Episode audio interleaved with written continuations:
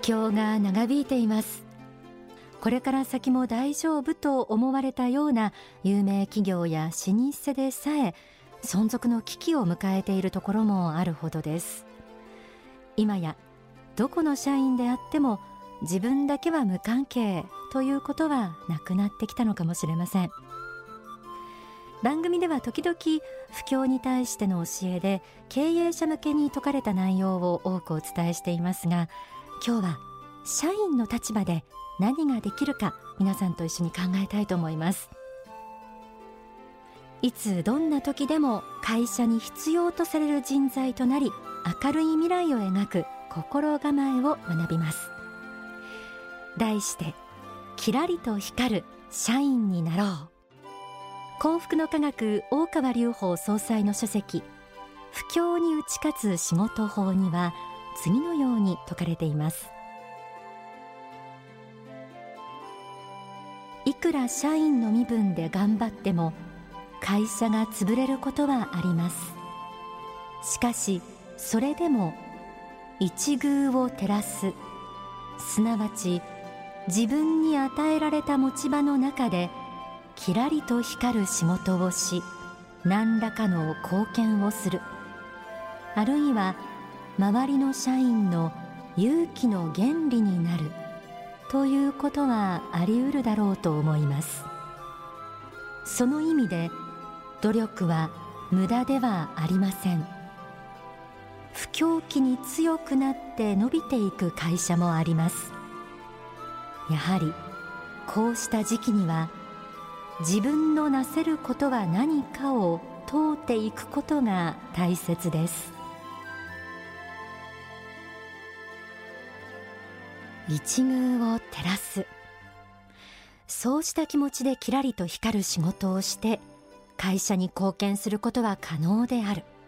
また不況期であっても強くなって伸びる会社もあると説かれていました。確かにそうです。いくら会社のためにと思っても一社員の立場でできることは小さなことかもしれません。でも一遇つまり小さな立場であったとしてもその場を照らしていこう。最大限の良い仕事をしよう。という気持ちでなされた仕事は立派なものにならざるを得ないのではないでしょうか。どんな状況でも自分はいい仕事をしよう。という思いは冬のような厳しい時代だからこそ輝きを増す心構えなのかもしれません。不況に打ち勝つ仕事法には次のように説かれています。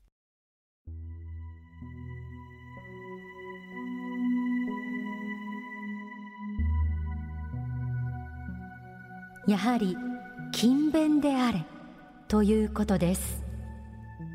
社員全体が勤勉な会社は不況期でも熱気があり元気であることが多いものです。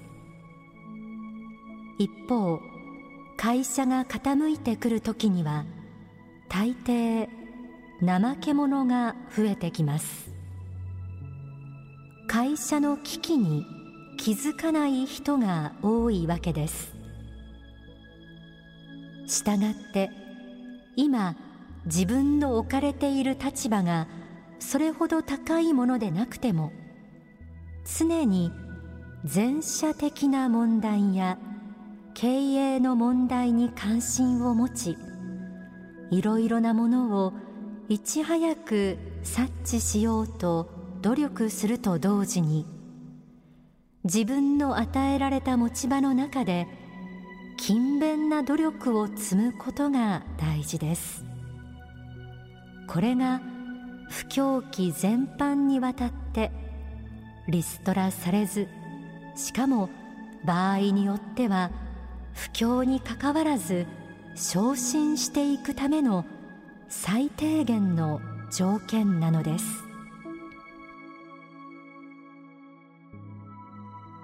社員全体が勤勉な会社は不況期でも活気がある。逆に。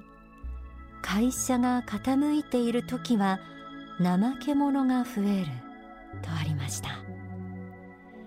いかがでしょうか？思い当たる節があるという方。その空気って敏感にキャッチできるものじゃないでしょうかね。会社が傾く時は怠け者が増えるというのは不況だから業績が悪くなっても仕方ない。とどこか諦めムードになっているのかもしれません。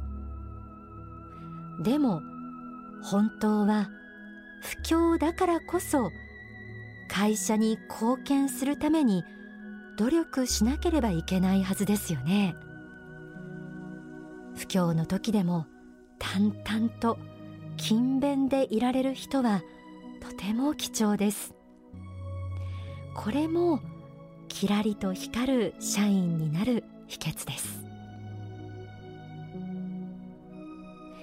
さて一社員であっても経営の問題に関心を持つという教えもありましたがこれはなぜ必要なんでしょうか？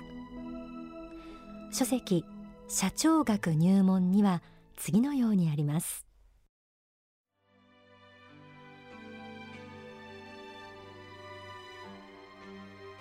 組織においては人物金情報などを使ってその総計以上の成果を出す方法が経営の手法でありこれが優れていれば大きな結果を生んでその組織体は発展していくことになります。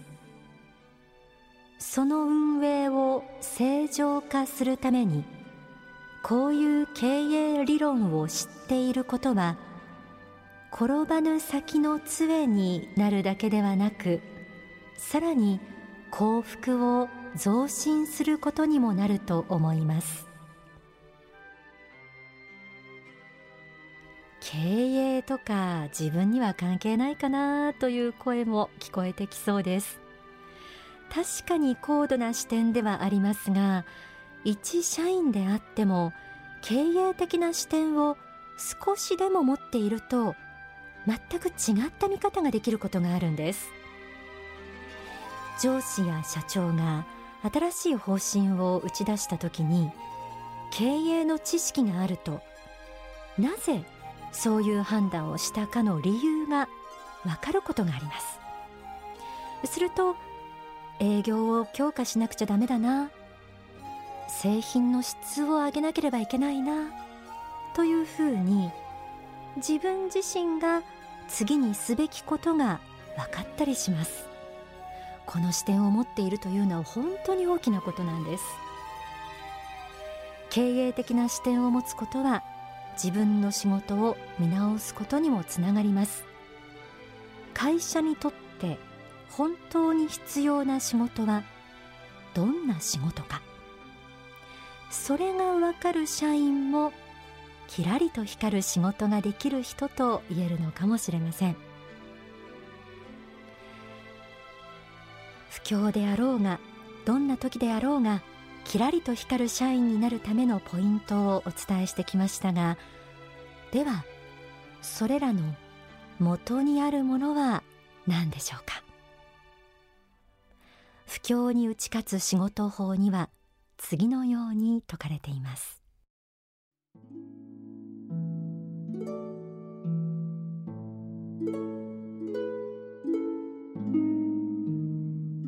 志があるかどうかということでその人の未来は大きく変わっていきます。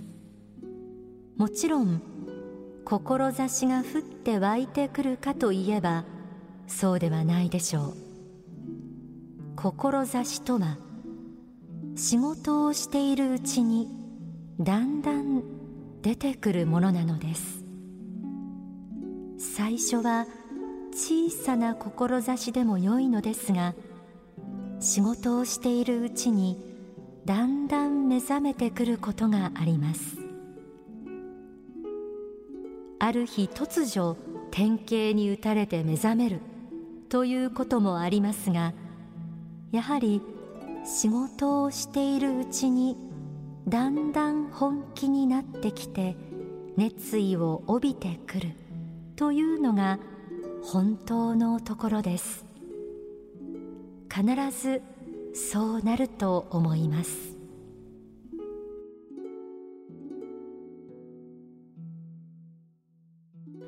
いろいろな仏法真理をお伝えしていますがやはりここでも志という言葉が出てきました。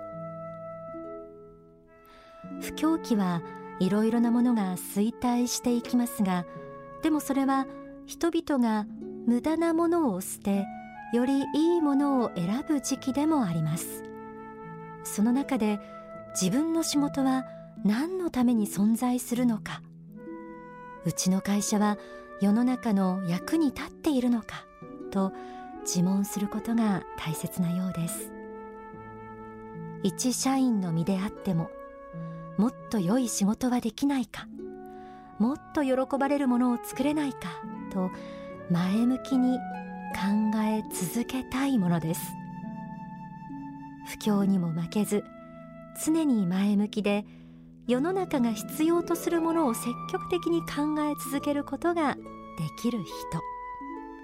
そんな人をキラリと光る社員ということができるんじゃないでしょうか。ではここで大川隆法総裁の説法をお聞きください。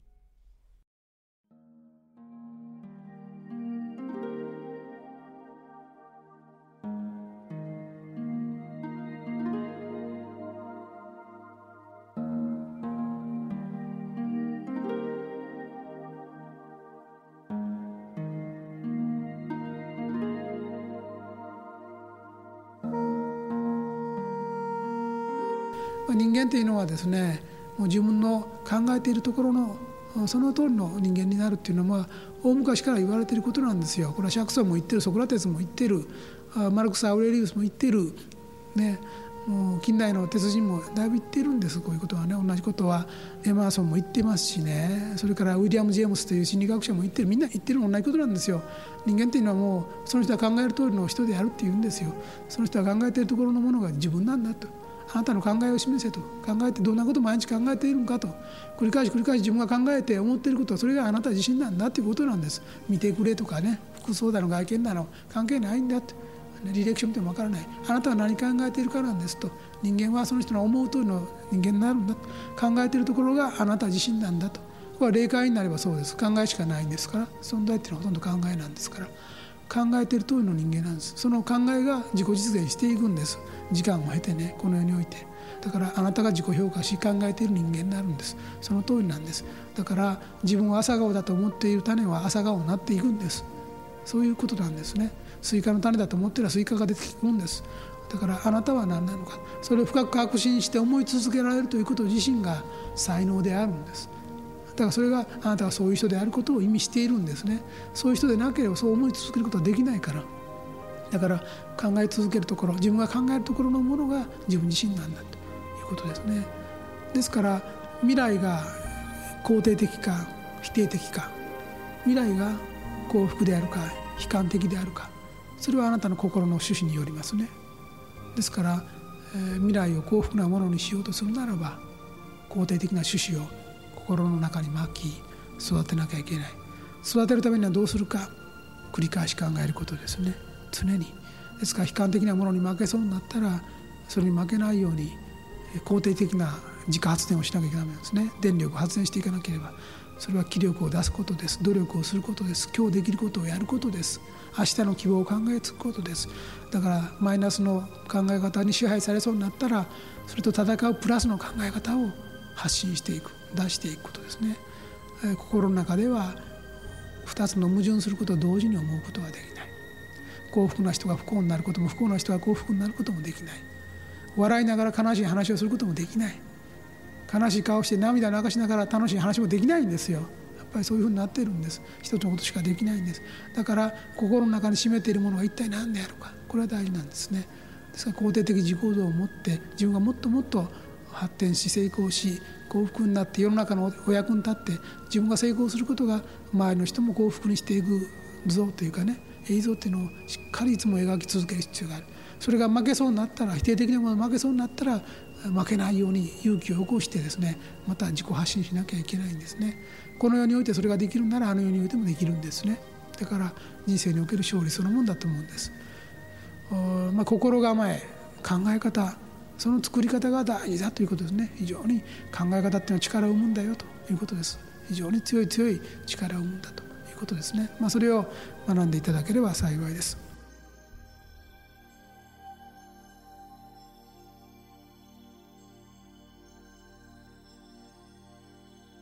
お聞きいただいた説法は書籍奇跡の方に収められています。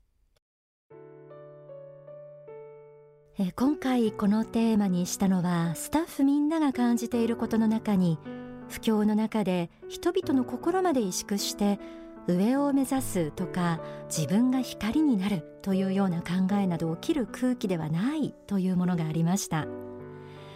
えマイナスのことに対して周りがそうなんだから自分もそうなっても仕方ないやというような気がしてくる。そんな空気をみんなが感じてたんですよね。でもいや待てよ。これではこれ以上幸福にはならない。こういう時こそ一遇を照らすと思って自分を励ます方がずっといい。そういう人を神様も応援してくれるんじゃないかと思い直す。これが大事だと今日は強く訴えたいと思いました。志が典型のように降ってくるのではなく仕事しながら熱を帯びていくという教えもお届けしましたが地道なことですが考え方をプラスに塗り替えていく作業が確実に自分を立派な人間へと導いてくれます。そして周りの人に対しても影響していくんじゃないでしょうか。どうか皆さんもキラリと光る社員になって世の中全体を照らす光となってください。